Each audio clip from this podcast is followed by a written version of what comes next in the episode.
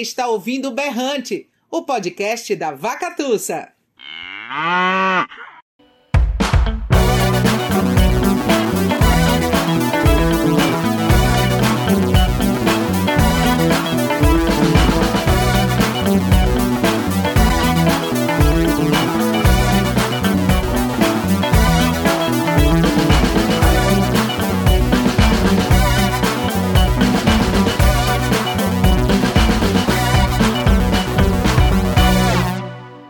Olá, eu sou Tiago Correia Ramos e este é o podcast Berrante.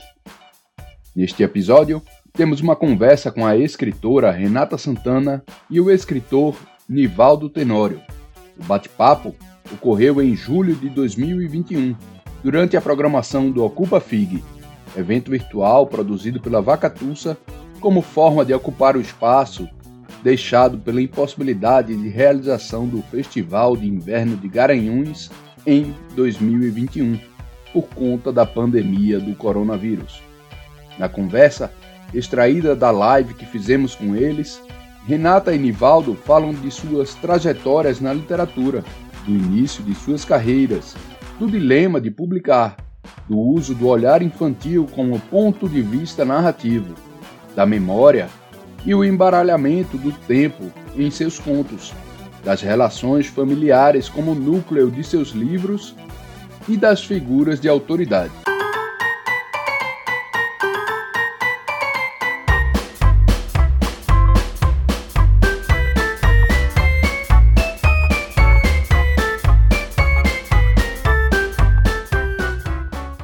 Antes de passar para a entrevista com Nivaldo Tenório e Renata Santana, é importante dizer que o Berrante é o podcast da editora Vacatussa. Em nosso catálogo, você encontra livros de literatura infantil, poesia, contos, cinema e educação. Para conhecer os livros da Vacatussa, acesse o nosso site www.vacatussa.com.br e para ficar por dentro das novidades, siga a gente no Instagram.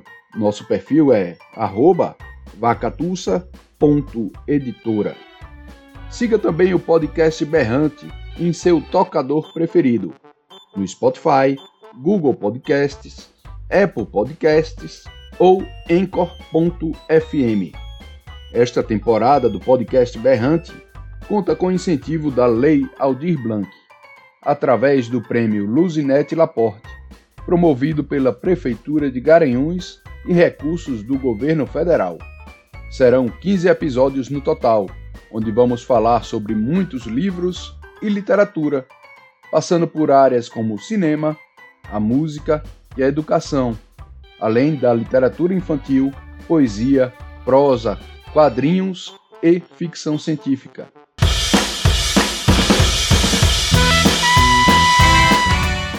Nivaldo, Renata, não sei se vocês conhecem já. Renata não. Nivaldo. Não, olá. Renata. Tudo bem.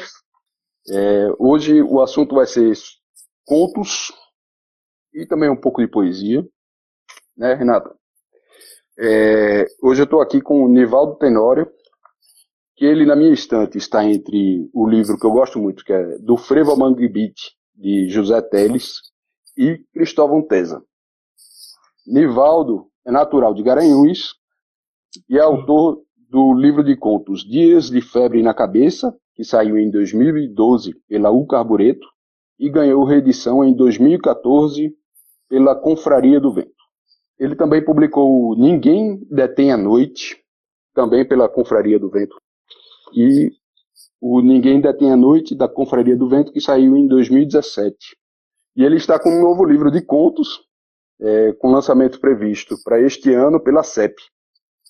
Ele participou também das coletâneas Tempo Bom, é, Recife Conto Natal e Osman Lins, Osman Lins de Contos.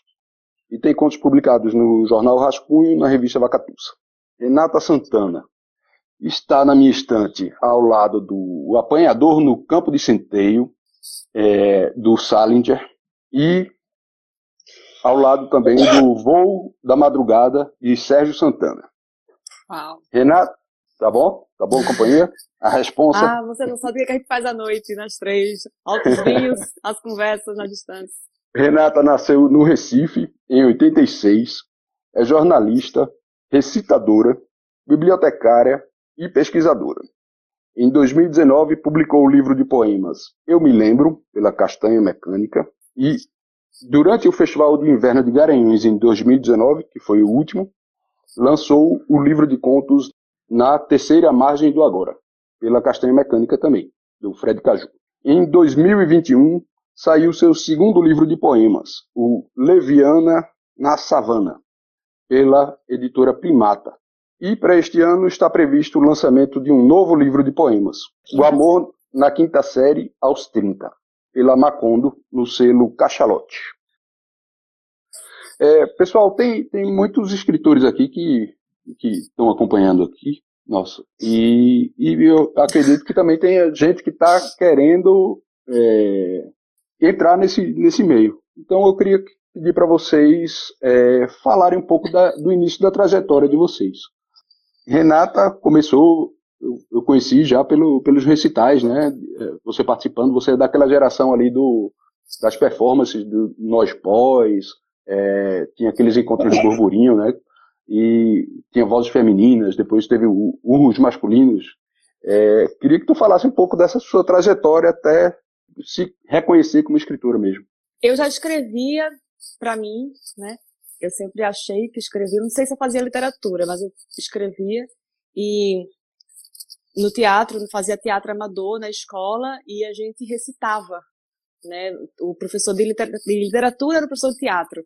Então ele botava os clássicos pra gente recitar, o cânone. Então eu estrei no teatro com 13 anos dizendo Camões, sabe? Assim, um sofrimento para decorar, não tropeçar em Taprobana, sabe?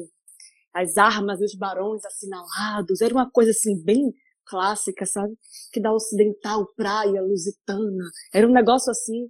E aí, quando eu comecei a fazer faculdade, comecei a circular pelo centro, porque eu morava no subúrbio, e quando você mora no subúrbio, você, o bairro é seu mundo, né? Escola, casa, casa, escola. E aí, quando eu comecei a circular pela cidade, fazendo faculdade assim com 18 anos, eu comecei a ir nos festivais de literatura, eu lembro que eu vi Miró recitando na, no Arsenal, e Miró fazia um negócio assim, é, Leonora, e gostava muito de rola. E eu fiquei, eu, que danado, o cara tá recitando aí, gente. Porque imagina, eu tava lá em, né, erros meus, má fortuna, amor ardente, aquela coisa assim.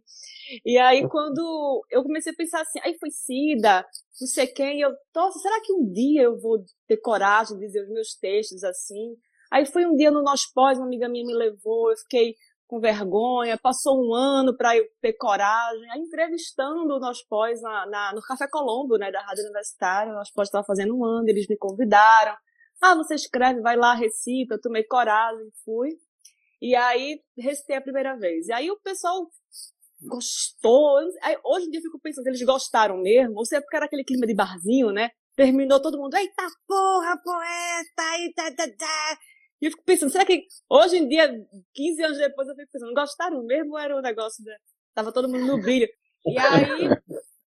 Aí passou, eu comecei a ter coragem de mostrar. Eu via muitos homens nesse local, mas aí eu pegava o microfone e ia, ficava com receio, mas ia. E para publicar foi outra demora, porque não sei se eu tô pronta, não sei se é isso.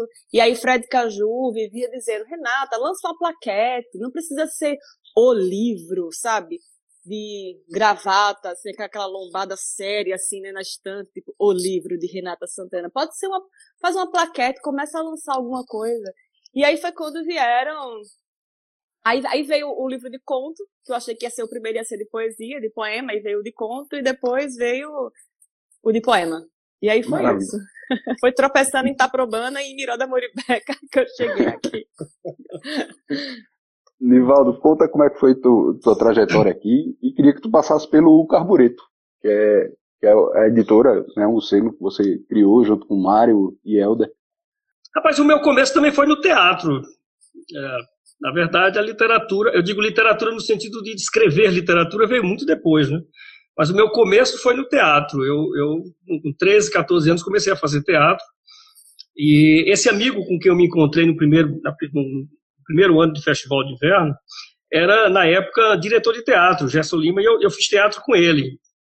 Mas também foi um encontro com a literatura. Quer dizer, eu já conhecia literatura, mas o teatro acabou me apresentando também a literatura, claro. Né? Um amigo meu maravilhoso, que, que já faleceu, Marcos Freitas, eu nunca imaginei que Marcos pudesse morrer, e ele morreu, incrível.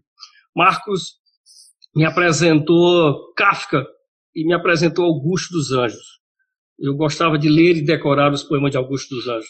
Lá na bodega de Macilon, durante o Festival de Inverno, que era um evento à parte, quando eu tomava mais do que duas caipiroscas, eu costumava declamar os poemas de Augusto dos Anjos. É claro que eu acabava esquecendo alguns versos, né, por conta da caipirosca. E, mas assim, eu sempre senti uma atração estranha pelo livro, uh, o livro como objeto. Eu acho que é por isso que eu gosto tanto do, do livro como objeto. E, e, eu me preocupo muito do livro como objeto. É, o, o, livro, o novo, o novo livro de contos vai sair pela, pela CEP, né? E o meu editor é o Diogo Guedes, e eu sei que o livro está em boas mãos, porque ele, ele também se preocupa do livro como objeto. Eu acho que o livro tem que ser bonito, tem que atrair. E eu me senti atraído pelo livro. E aí, bom, acabei, acabei me tornando um leitor, né? Conheci as bibliotecas públicas aqui da minha cidade e acabei me tornando um leitor. E durante a vida toda eu fui um leitor apaixonado. E foi essa minha vida de leitor que acabou me levando para o Grêmio Ruben van der Linden, um clubezinho que nós tínhamos aqui de literatura, que a gente se encontrava todos os sábados com Paulo Gervais, João Marques, Jacobina, Humberto Moraes e tantos outros, para falar de literatura e, e, ler uns para os outros nossos textos, contos, fragmentos de, de textos, poesia. Né? A história do carbureto só vai acontecer muito tempo depois, né? Muito tempo depois que eu sou mais velho do que Helder e Mário, é, eu, eu os conheci já um, muito tempo depois, ali acho que final dos anos 90, se eu não me engano. E aí começou a ideia do carbureto, é, que era fazer um fanzine de literatura e a partir desse fanzine a gente meio que dialogava com muitos escritores. Foi até uma alternativa que encontramos de, de, de sair de Garanhuns e, de dialogar com escritores que estavam em toda parte do mundo, e que do mundo que eu digo do Brasil, Cristóvão Tesa, Cristóvão Tesa, nomes como Cristóvão Tesa e outros. E, e, tudo isso foi possibilitado também pelo SESC. Né? O SESC trazia os escritores, a gente acabava sendo é, mediador desses escritores, dividíamos mesa, conversávamos, fazíamos um, trocávamos endereços, daqui a pouco estava lá a gente pedindo contribuição para o jornal Carbureto. Né? E depois o jornal se transforma no selo. Né? A gente esbarra naquela grande dificuldade de publicar os nossos livros e resolvemos publicar os nossos próprios livros, criamos esse selo chamado Carbureto, e foi aí onde eu, Mário e Helder, publicamos, no meu caso, um livro, que foi o, Dia de Febre na Cabeça, e, e, no caso dos dois foram outros livros, outros tantos livros que eles publicaram. Tá? Então, assim, é, é, eu acho que eu, eu, começo a escrever, eu começo a escrever com mais seriedade, é, com mais preocupação, eu acho que é, depois dos 30 anos, é que eu começo a, escrever com mais seriedade. Né?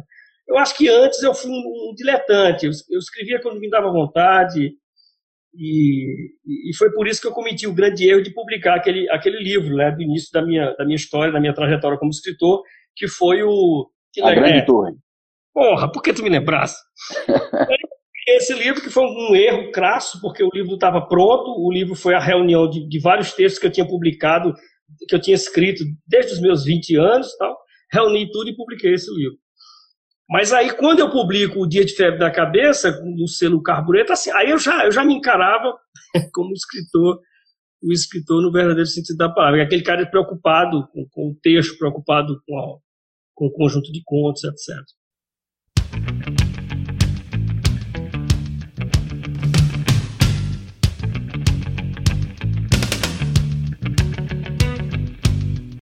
eu juntei vocês aqui, primeiro, inicialmente, porque na, montando a programação, eu juntei, fiz uma mesa de contos. E aí eu fui reler os livros de vocês, né? E encontrei alguns pontos de convergência aí. Talvez o primeiro seja que os contos de vocês fala muito sobre família. No Ninguém Detém a Noite, são histórias sobre família. É, tem, tem conflitos familiares, são pais que não aceitam o jeito de ser dos filhos, é, que não aceitam a, as liberdades das filhas, da filha, né? Tem um, tem um conto específico disso. É, tem histórias de traição, é, de, de marido e mulher, né? Tem um, pelo menos um conto. É, tem uma, uma sugestão de, de, de incesto. É, queria que tu falasse um pouco dessa importância dessa, desse núcleo familiar como uma forma de inspiração. Tiago, é o engraçado, rapaz, que quando eu me sentei para escrever tanto os contos do Dia de Febre na Cabeça como os contos de Ninguém Detém a Noite e agora os contos de, de Verão, que é o, o novo livro, eu, eu nunca pensei assim, ah, eu vou escrever sobre relações familiares. Ah, o que me interessa são relações familiares. Uma vez, o Cristiano Aguiar mandou uma mensagem para mim e ele dizia que tinha acabado de ler um, um, uma autora e o, os contos me lembravam muito os meus contos. E eu fiquei muito, muito feliz depois quando eu descobri que, que autor era essa, que, que autor era esse, autora era esse que, que ele falava, né? porque nos contos dela, a Alice Munro, nos contos dela, também havia esse desenvolvimento, né? As histórias sempre partiam das relações de família, mas eu não sei, é, é como se não fosse possível escrever histórias se não tratando disso, se não partindo disso, da, das relações da, do, do, do irmão, do, dos pais, da, desse núcleo familiar mesmo. Eu engraçado que eu, eu quando eu quando eu pensei em escrever os, os contos de, desses livros, o, o, conjunto de contos desses livros, porque eu faço questão de dizer que meus contos, meus livros são pensados como conjuntos de contos, não contos aleatoriamente que eu fui guardando numa gaveta e um belo dia peguei e entreguei nas mãos de um editor, não. Os contos, os livros realmente são tratados como um conjunto de contos. Então eu, eu me guiava mais por um, um, tema, né? Uma ideia. E aí apareciam as, as famílias, as famílias, o pai, a mãe, o irmão, a irmã. Então, assim, eu acho que foi, foi instintivamente, é como se eu não concebesse as histórias se não partindo de, dessa história, desse, desse uhum. início. É, no de Renata, na terceira margem do agora, é, é basicamente sobre família, né? Tem, tem, tem contos sobre o mistério de um pai a partir da visita surpresa de, um, de, um, de uma criança, né, que, que chega lá, conversa com a menina e ela começa a, a pensar em, em algumas relações ali. Tem o fascínio de uma neta com a avó e suas bonecas. Tem a aventura de uma filha saindo para uma noitada com as tias. A relação de uma mãe com uma filha. Queria que você falasse sobre a importância dessas relações, dessas intrigas é, e segredos que envolvem a família para a formação desse teu, teu, teu livro de contos, né? Ah, na família, assim, o meu sonho, eu, eu vim morar no centro do Recife, na Conda Babista, porque eu queria escrever contos sobre o centro do Recife. E aí passava 10 anos e eu não conseguia escrever esses contos. E aí quando eu fui juntar o material, tinha muito, muita coisa sobre esse subúrbio, sobre aquelas, essa zona oeste que eu mencionei, que é aquela ali na, no Inocop, né, ali no Inês Andreasa, e eu só conseguia voltar para lá. Toda vez que eu ia escrever, eu ia para esse lugar. Mas então, eu, eu, pelo que eu escutei de Nivaldo, comigo acontece uma coisa parecida. Eu nunca pensei assim, ah, vou escrever sobre a família, sabe? Não veio tão lúcido assim, não. Mas, é, como eu estava dizendo, eu é, queria escrever sobre o centro, mas acabava voltando para esse lugar do passado e que ao mesmo tempo não é o passado. Porque quando eu sinto que quando a gente lembra, também é agora, né? Como um raio. E aí é, eu, eu tinha a impressão que não tinha como não falar da família e não, não só da família, como do bairro também, porque todas as nossas primeiras relações estão ali, né? E eu sentia que quando eu quando eu saio do bairro para ir fazer faculdade, que você vai para outro bairro, a gente fala assim, ah, vou viajar para fora. Mas às vezes, se você é uma criaturinha de bairro, outro bairro já é um outro país para você. Você é estrangeira, eu sou estrangeira em Olinda, sabe? Eu, eu, me sentia estrangeira em Olinda, eu me sentia estrangeira na cidade universitária. Então, esse núcleo de bairro, de família, essa primeira impressão que é muito forte na gente, né? É, era para onde eu ia na, quando eu estava escrevendo o livro que não era bem a família, mas é a família e o bairro e o prédio e a, a pilastra sabe? Era isso aí. Uhum. Maravilha.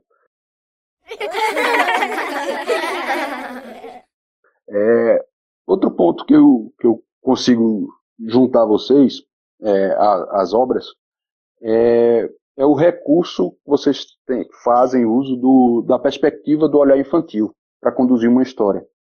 O, o, livro de Renata é todo sobre so, nessa perspectiva, né?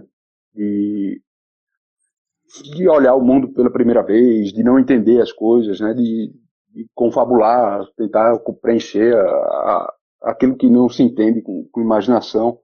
E no conto de Nivaldo tem principalmente os sócios de papai e no internato você você pega os personagens crianças para colocar numa atmosfera de, de coisas que acontecem e ele não entende.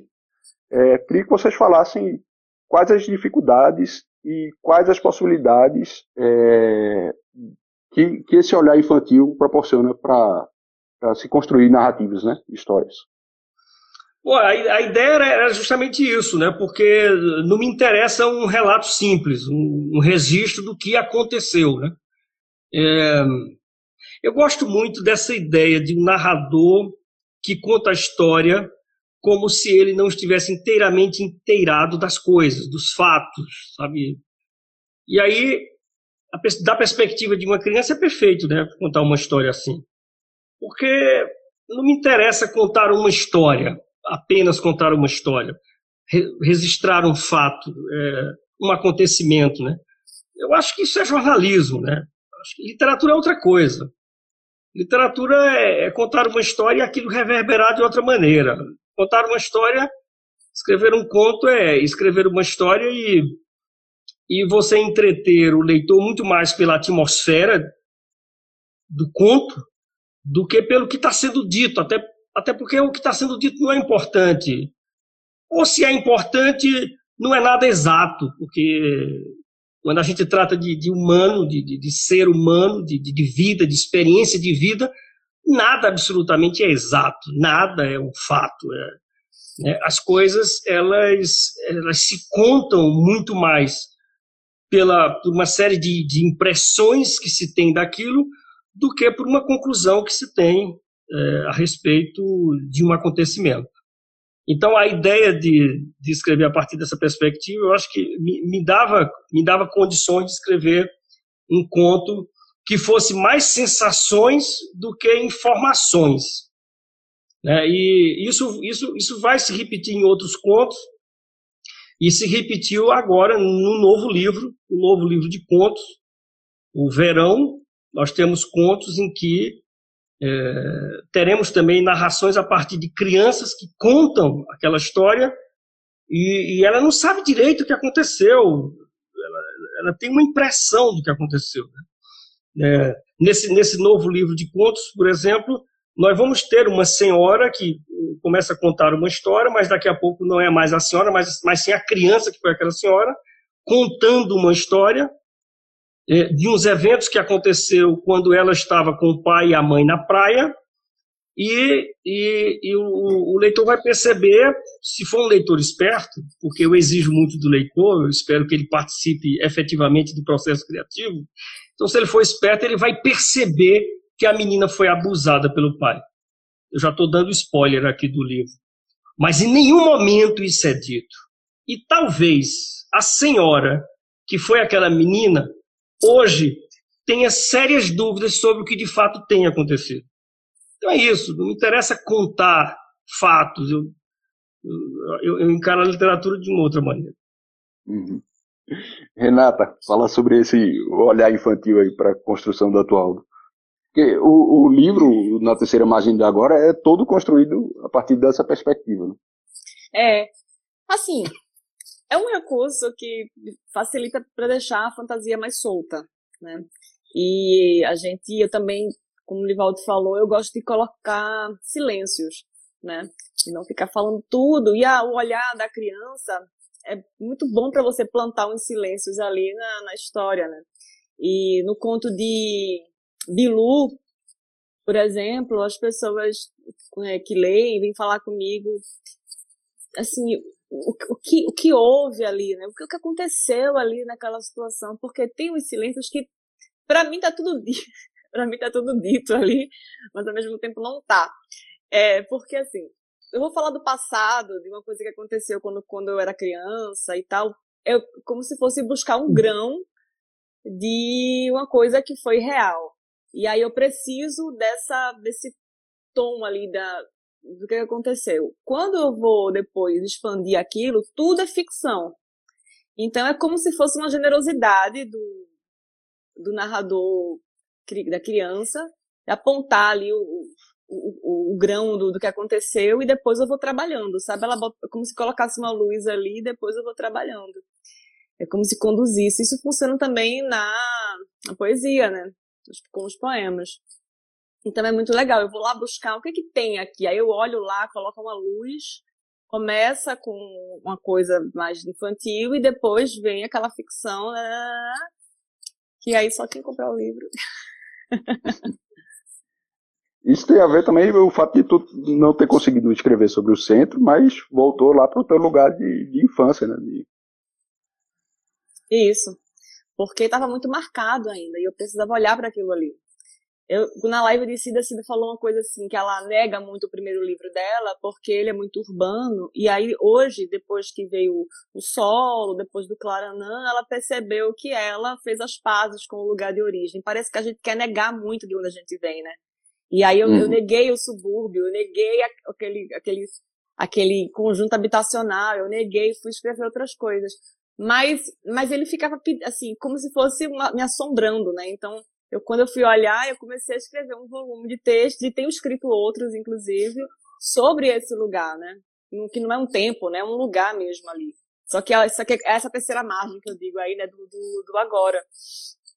Porque ela tá uhum. comigo, né? E, e, nem tá lá, nem, nem tá aqui, mas tá em algum lugar e é esse satélite aí que eu, que eu fico. É nele que eu fico brincando. Uhum. Maravilha. É, outra coisa que eu percebi de consonância aí entre é, os livros de vocês, boa parte dos contos são feitos a partir de registros de memória. É, não no sentido de, de registro, de lembranças de vida, da vida de vocês, do, de passado, mas como uma estratégia narrativa mesmo. E, e aí dá, dá margem para é, ter um, um, uma mudança de, de tempo narrativo ali. É, tem o tempo da ação que está sendo contada e, e às vezes vocês, na frase seguinte, você já, já bota o comentário do, do narrador no, no tempo futuro. É, tem, separei alguns exemplos aqui no, no, no conto de Renata, logo no primeiro conto que abre o livro, tem um trechinho que eu separei aqui, que é para o monstro, para aquilo que eu não sabia forma, mas no silêncio do coração de uma garota de oito anos podia ser qualquer coisa. Ou seja, nesse, mas no silêncio do coração de uma garota de oito anos já é ela, ela no futuro já comentando a, a ação que, que, aconteceu lá. E no início você está contando é, como se fosse um presente, né? E tem outro, outra passagem também nesse mesmo conto que fala um rizoma. Eu pensaria se já tivesse visto biologia naquele tempo. Ou seja, você já está colocando do, uma perspectiva do futuro aí. Queria que tu falasse dessa, dessa estratégia de, de, de mexer os tempos, de misturar os tempos aí, a partir mas da é, memória. Mas eu justamente isso, porque quando eu falo assim, se eu, se eu for falar assim para você, ah, é todo construído a partir do da narrador é, é uma criança, também não é verdade, porque é, ele é construído por uma memória que está nessa terceira margem do, do agora, que nem é lá, nem é realmente a criança, e nem sou eu a adulta de 34 anos. Porque, porque não é, sabe? Então, é, é, acaba tendo essa variação. Quando eu estou escrevendo, por exemplo, ontem eu estava escrevendo um texto sobre uma história que aconteceu num circo em 96 comigo. E aí em vários momentos, é uma, uma, outra pessoa que foi ler o texto diz assim, mas aboletou, uma criança não vai dizer isso. O circo se aboletou na praça.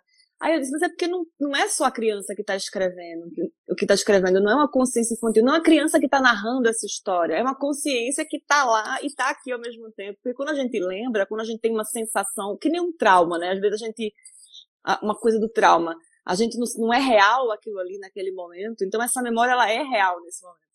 Essa memória do que, do que eu estou escrevendo, ela é real, mas ela nem está lá e nem está aqui. A, a, a, minha irmã, a gente tem uma, uma história que eu quero muito escrever sobre isso também, não sei se um crônica, não sei. Mas aí ela, a gente tem uma história de um show que a gente foi assistir, e aí a gente perdeu o show, e aí o carro do cantor, era um cantor internacional, passou assim, com o carro na frente da gente, e olhou pra gente, riu e passou. E só nós duas vimos isso naquele momento.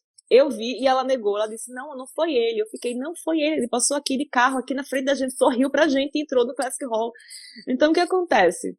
Hoje, dez anos depois, ela me diz que na, na, lembrança dela, quando ela lembra dessa história, passa uma, uma carruagem e ela escuta até o barulho dos cavalos. e eu disse pra ela, mas não era uma carruagem, era um carro blindado. E na cabeça dela era uma carruagem. Então a memória tem essa. Na cabeça dela ficou isso.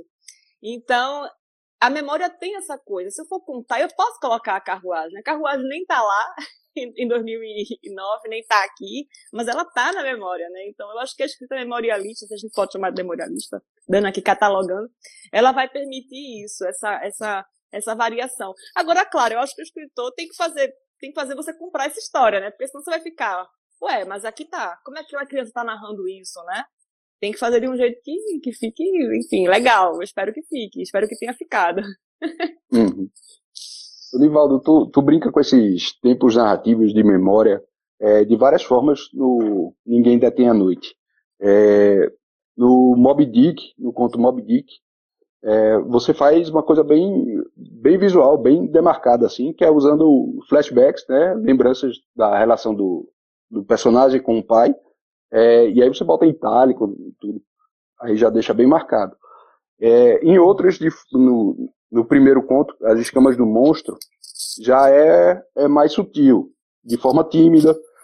Tem, e no, principalmente nos Sócios de Papai, aí tem, tem, tem esse recurso. É, eu separei um trechinho aqui.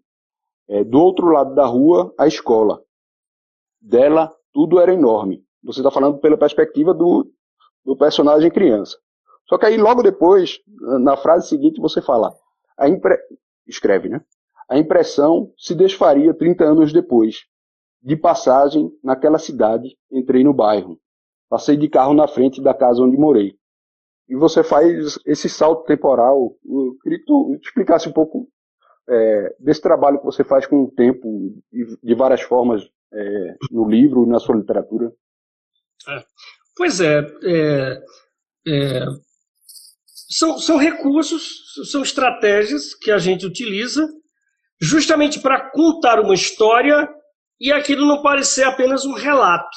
Né?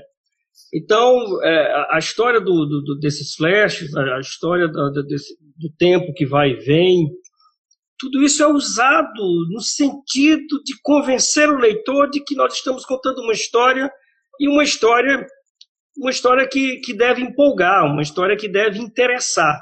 Né? E o grande problema de se escrever contos, assim como de se escrever poesia, é porque a gente realmente exige um, um leitor interessado, né? Um, um, leitor não preguiçoso. Né? Os leitores preguiçosos vão ler romances. E os leitores, os leitores mais exigentes vão ler contos. E os mais exigentes ainda vão ler poesia. Então eu, eu acho que é isso.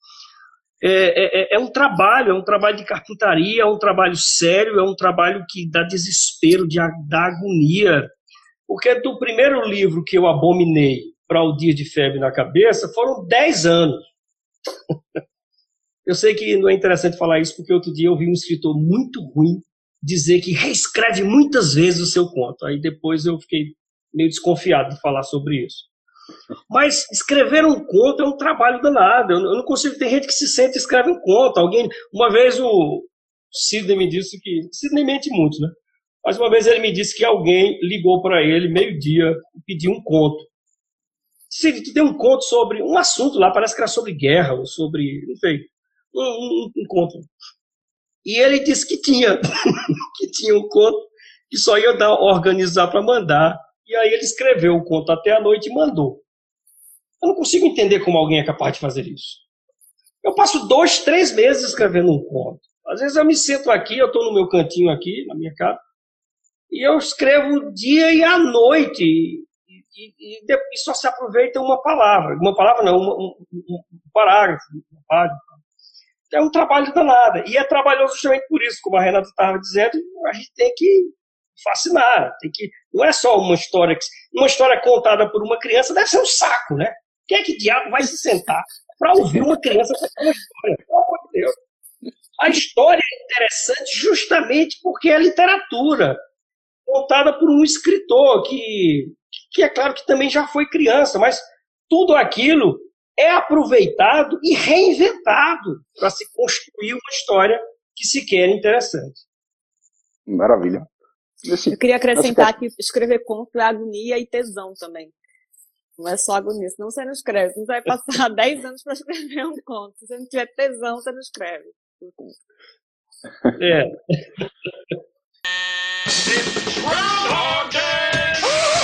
In Groundhog Day, I'm reliving the same day over and over. É, Renato, queria voltar é, nessa questão do tempo, porque só dessa terceira vez que eu li o, o seu livro, é, eu percebi que você começa com um monstro, falando de monstro, e termina o livro falando de monstro.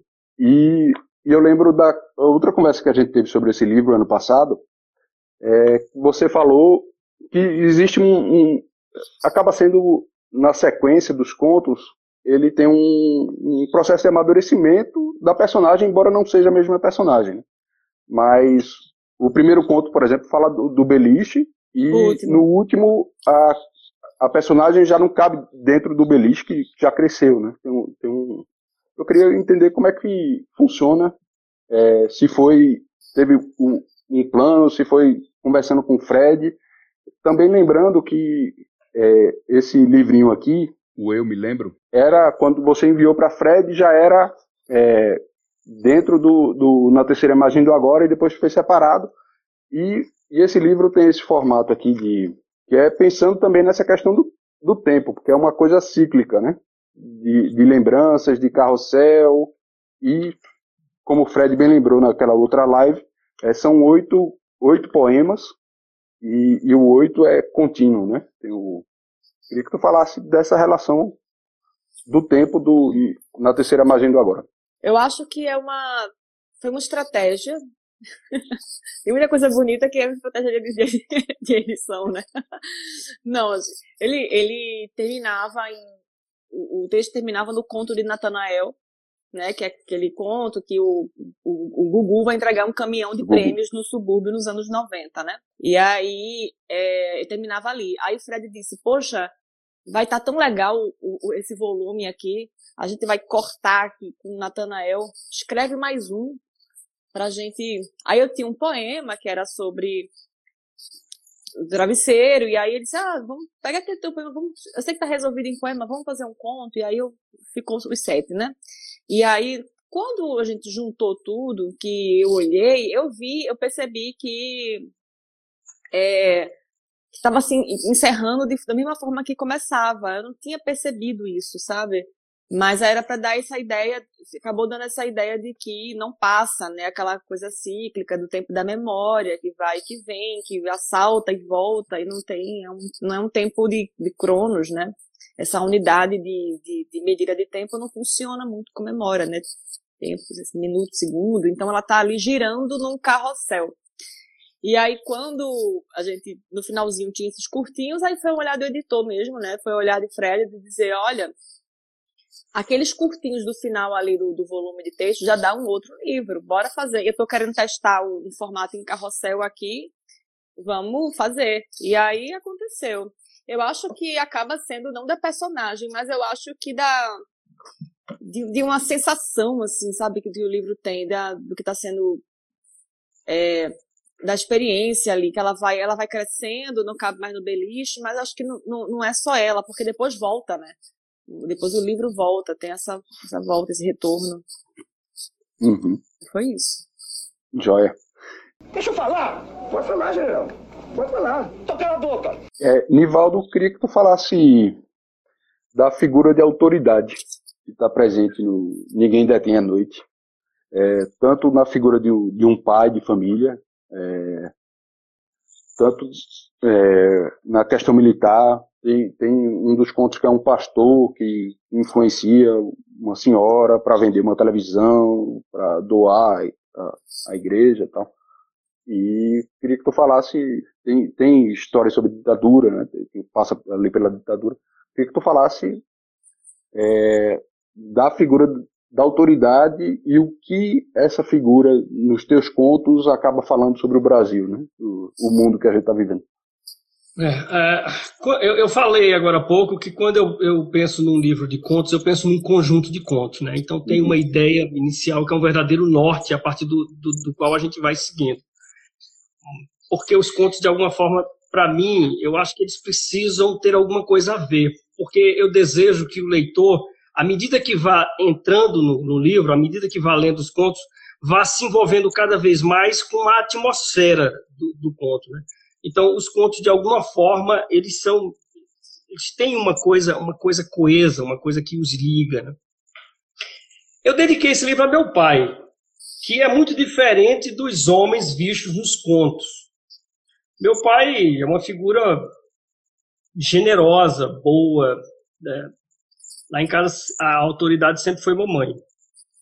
E ele sempre foi muito generoso, ele sempre foi muito. Enfim, ele, ele, ele vai para o inferno quando morreu por conta de outras coisas que ele fez, mas ele era um pai muito, muito, muito amoroso. Mas eu queria falar do mal. Quando eu escrevi aquele livro, eu queria falar do mal. E eu acho que é impossível falar do mal sem citar pastores, né? Tô brincando. Então, assim, tem, tem muitas figuras representadas pelo homem, né? Tem o militar, tem o pastor e, e tem outros. Mas tu acredita, Tiago, que não foi intenção minha, não foi, não foi nem intenção minha, né? Mas quando eu vi, eu notava que o, os contos tinha essa presença, nos contos tinha uma presença muito tóxica do homem, do homem como esse cara que dita a vida dos outros, que interfere na vida dos outros né, que exerce poder sobre a vida do, do, do outro. Né?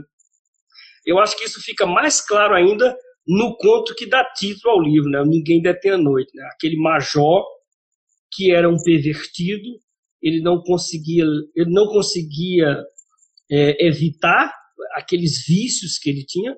Ele era pedófilo, né? E é, bom, ele acaba infectando a mulher, tal. E o tempo inteiro ela ela foi a grande vítima daquela história, enfim, e tantos outros contos. Né? Então, é, eu acho que é, é, é, difícil você querer escrever histórias guiados por essa ideia, ou tendo como, como um tema, digamos assim, do conto, o mal, e não falar sobre o homem vestido de autoridade. Fica, fica difícil. Uhum. Se bem que eu acho que é, algumas coisas disso meio que está presente também no, no meu último no, no, último livro, né? Esse que vai ser publicado, Verão. A gente também hum. vai ver um pouco. Desmantê-lo, mantê-lo nesse bicho hospedeiro. Amor. Arranhava as cortinas da sala. Bebia no meu copo. E não limpava os pés para pisar na minha alcatifa. É, Renata, você é uma poeta, uma contista. É, queria que tu falasse o quanto a tua experiência como na poesia ajuda na escrita de contos e, e o contrário. O, o, o quanto tua experiência com narrativa ajuda na construção da tua poesia. É, não, eles, elas conversam, né? Brigam, conversam. É uma loucura. Porque o, como eu comecei escrevendo eh, textos que eu achava, eu dizia que era música. Eu tinha vergonha de dizer que fazia poesia quando era criança, quando era adolescente, eu dizia, eu tô fazendo música. Porque eu, no, no meu bairro, o poeta tá, é, tá pro doido, pro bêbado da rua. Tipo, eu não tinha vergonha de dizer que, que eu era poeta, que eu escrevia, imagina, uma loucura. Aí ia dizer que eu, ah, é lunática feito o bêbado da rua. Então eu fazia música. escrevia textos assim, como se fosse música e tal. E aí, como eu falei no início, né, eu recitava poesia no teatro da escola, recitava Camões, essa coisa toda, e fui me familiarizando com essa coisa de você ler alto, dizer o texto, como é, rezar o texto, né, rezar ele assim baixinho, dizer alto.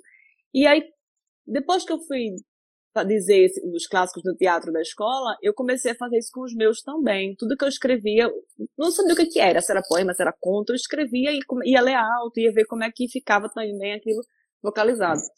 E aí, é, essa prática, que é muito do, do, do poeta, de quem recita, né, é, ajuda muito escrever conto. Porque aí você, você escreve o conto, eu já escrevo e vou ler em voz alta para ver como é que tá aquilo, né? Como, como eu digo o poema essa coisa de dizer o poema nas ruas, do Recife, dos eventos literários, ajudou muito a escrever os contos, porque aí você traz essa, essa coisa do ritmo para o conto, né? É, é, difícil chegar em ritmo em conto, porque é uma coisa grande, né? Uma coisa que está ali, é, dá um trabalho, a, a, quebra é diferente. E aí, mas o, essa coisa de, essa prática de ler o poema em voz alta ajuda muito a escrever o conto. Então, o ritmo, é, foi mais isso. E o conto ajudando o poema, eu acho que se retroalimentam mesmo. Uhum. Essa busca pelo ritmo, sabe? Eles, ele uhum. é conversa deles mesmo lá. Certo. Nivaldo, vamos lá, o livro novo, que tá todo mundo curioso aí para saber mais do, do, verão. É, você fala que, que tenta fazer seus livros a partir de conjuntos, né? E eu queria saber o conjunto desse verão e como é que ele se encaixa no conjunto maior da sua obra, né? O, o, o, se ele dialoga de alguma forma com o ah, Ninguém ah, Deve à Noite, ou o Dias de Febre na Cabeça. Eu acho que escrevi uma trilogia. Daqui a cinco anos, quando eu publicar outro livro de contos, eu vou me dar conta que é uma tetralogia. é, é, quando, eu, quando eu escrevi O Dia de Febre na Cabeça, o meu interesse era escrever sobre suicídio. Todas as personagens estavam, de uma maneira ou de outra, em volta dessa ideia, dessa obsessão, desse desejo de se suicidar, de cometer suicídio. Quando eu escrevi o, quando eu escrevi o, Ninguém Detém a Noite, eu, eu pensei no mal. Eu queria escrever sobre o mal. Mas não o mal preconizado pela religião. Não o mal a partir desse, dessa ideia de moral, mas o mal como uma característica da natureza humana, né? o mal como uma coisa da natureza. E quando eu me sentei para escrever os livros, os contos de verão, eu queria escrever sobre uma coisa que me inquieta há muito tempo, que é a dificuldade que nós temos de lidar com a realidade. Depois que eu escrevi o, o, o livro, lendo um poema do T.S. Eliot, eu vi esse verso que talvez se encaixa perfeitamente na ideia que originou o conjunto de contos. O Eliot diz assim: Vai, vai, vai, disse o pássaro. O gênero humano não pode suportar tanta realidade. Era essa, era sobre isso que eu queria, que eu queria falar é, é, é, nesse livro, né? Porque foi uma coisa que, uma coisa que sempre, sempre me inquietou bastante. É, por exemplo, você já tentou convencer um apoiador de Bolsonaro que é um absurdo você querer apoiar um presidente que em pleno século XXI é apologista da ditadura militar? Você já tentou? É, é, é difícil, sabe? Porque, porque essas pessoas elas têm uma ideia muito diferente do que é a ditadura militar. Para ele, a ditadura militar foi o seguinte: uma sucessão de generais se revezando no poder, e eram generais muito bonzinhos, muito maravilhosos, tão bons que não ficaram ricos, todos, todos morreram pobres, e o único propósito deles era livrar o Brasil do comunismo. Então, a ideia que eles têm é isso. Mas não é só eles, não, é todo mundo. Quando eu era jovem, eu sempre fui de esquerda, eu sempre gostei de esquerda. Não é à toa que o meu filho mais velho se chama Lênin. Mas eu não conseguia entender como era que pessoas importantes, pensadores, escritores, intelectuais importantes, como, por exemplo, Nikos Kazantzakis, Jorge Amado, Gabriel Garcia Marques, pudessem apoiar a União Soviética, a União das Repúblicas Socialistas Soviéticas. Eu não conseguia entender como eles fechavam os olhos a, ao regime. Eu nunca consegui entender por que intelectuais importantes, escritores, pensadores, apoiam Cuba. O José Saramago acabou rompendo com Fidel poucos anos antes de morrer. Mas não consigo entender. Quer dizer que o, porque o Estado garante alimentação e cuidados médicos, está justificado a supressão da liberdade? Quer dizer, Cuba até hoje tem presos políticos. Cuba só tem um jornal.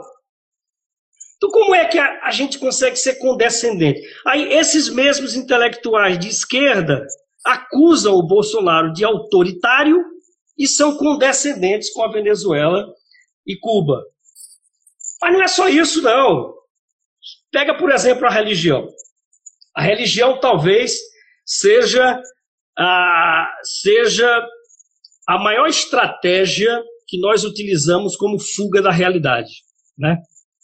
Quer dizer, o, o, livro, o livro trata sobre a dificuldade de lidar com a realidade, né? que nós seres humanos não suportamos a realidade. E é por isso que a gente não enxerga o que está ali. A gente enxerga o que quer ver. Quer ver. Veja, veja a religião. A religião. A gente inventou um Deus que é o nosso pai. Mas ele não é só o nosso pai, ele não é um pai qualquer. Ele é um pai fodão. Ele é uma mistura de Galactus e Quarteto Fantástico, tudo junto. Misturado também com Darkseid e com Super-Homem. Quer dizer, o cara é foda, o cara é muito grande, o cara é poderoso, né? Ele criou o universo inteiro, ele administra as galáxias, né? Mas o cara está certo que Deus vai ajudá-lo a trocar o Fiat Uno 98 pelo Corsa 2012. Ele está certo disso. E não obstante Deus tem, esteja preocupado com um monte de coisa que ele tem que administrar, como, por exemplo, os planetas orbitando em torno do Sol, ele vai ajudar o cara a trocar o Fiat Uno pelo Corsa, pelo Corsa 2012. Mas calma, o livro não se trata disso. Eu não estou falando de religião no livro. Eu sou ateu, todo mundo sabe disso mas eu jamais utilizaria a literatura como veículo de propagação de uma ideia, de jeito nenhum. Eu só estou dizendo que nós, seres humanos, utilizamos essa estratégia para lidar com a realidade. E a religião é, é perfeita, ela entra muito bem nessa conta aí. Então, eu acho que o, o livro é sobre isso, essa dificuldade que nós, seres humanos, temos de lidar com a realidade. Né? Porque quando a gente busca transcendência, no caso da religião, isso só demonstra, na verdade, na verdade, o quanto nós somos frágeis, suscetíveis, o quanto a gente, o quanto a gente é, é, é, é pequeno, pequeno, é insignificante. Né? E nós, seres humanos, nós precisamos e necessitamos de organização, né? de, de, de começo, meio e fim. E a religião entra muito bem nessa conta. Mas, enfim, eu acho que o conto é sobre, o livro é sobre isso, mas não é só sobre isso. Eu espero que não, eu espero que não. E aí, quando você pergunta, e eu estou me demorando que só, quando você pergunta como é que ele está inserido no conjunto da obra, eu acho que tem que ele de fato está inserido no conjunto da obra, porque o meu interesse como escritor e como contista é sondar a natureza humana. Então você vê, lá naquele primeiro livro sobre o suicídio, alguém que planeja cometer suicídio está no limite, né? Encontra-se numa situação limite. Pessoas que estão influenciadas, que vivem sob o signo do mal, também estão sob limite. E uma pessoa que usa de toda estratégia porque não suporta a realidade, também está no limite. Eu acho que é nesse sentido que o conto se insere nesse contexto da obra dos três, dos três livros. Muito obrigado, Renata. Bom, Muito obrigado, Chegamos ao fim da nossa conversa com a escritora Renata Santana, autora do livro de contos Na Terceira Margem do Agora publicado pela Castanha Mecânica. E também conversamos com o escritor Nivaldo Tenório, autor do livro Ninguém Detém a Noite, que saiu pela Confraria do Vento. E com isso, chegamos ao fim do terceiro episódio da primeira temporada do podcast Berrante. O programa é produzido pela Vaca Tussa e tem apresentação minha, Tiago Correia Ramos. Neste episódio, para pontuar alguns momentos da entrevista, utilizamos trecho da música Família dos Titãs e áudios do Interpoética, YouTube e do trailer do filme Feitiço do Tempo. As vinhetas de abertura, BG, transição de quadros e encerramento do Berrante são de músicas do Chambaril, num oferecimento da Manha do Gato. A locução de abertura é de Júlia Carvalho. O podcast Berrante é um projeto com incentivo da Lei Aldir Blanc, através do edital de difusão artística e cultural de Garanhuns, dentro do prêmio Luzinete Laporte, promovido pela Secretaria de Cultura, Prefeitura Municipal de Garanhuns e Governo Federal. E aí, curtiu Berrante? Então se inscreva no Google Podcasts, Apple Podcasts, Anchor.fm ou siga o perfil do Berrante no Spotify. Através deles, você pode ouvir este episódio novamente, saber quando novos episódios forem publicados ou ouvir os episódios já lançados até então. Também vale a pena seguir a Vacatussa, arroba vacatussa.editora no Instagram para acompanhar as novidades, promoções, lançamentos e projetos da Vacatussa. Para dúvidas, críticas, elogios ou sugestões, mande mensagens de áudio ou texto para gente. Obrigado e até o próximo episódio.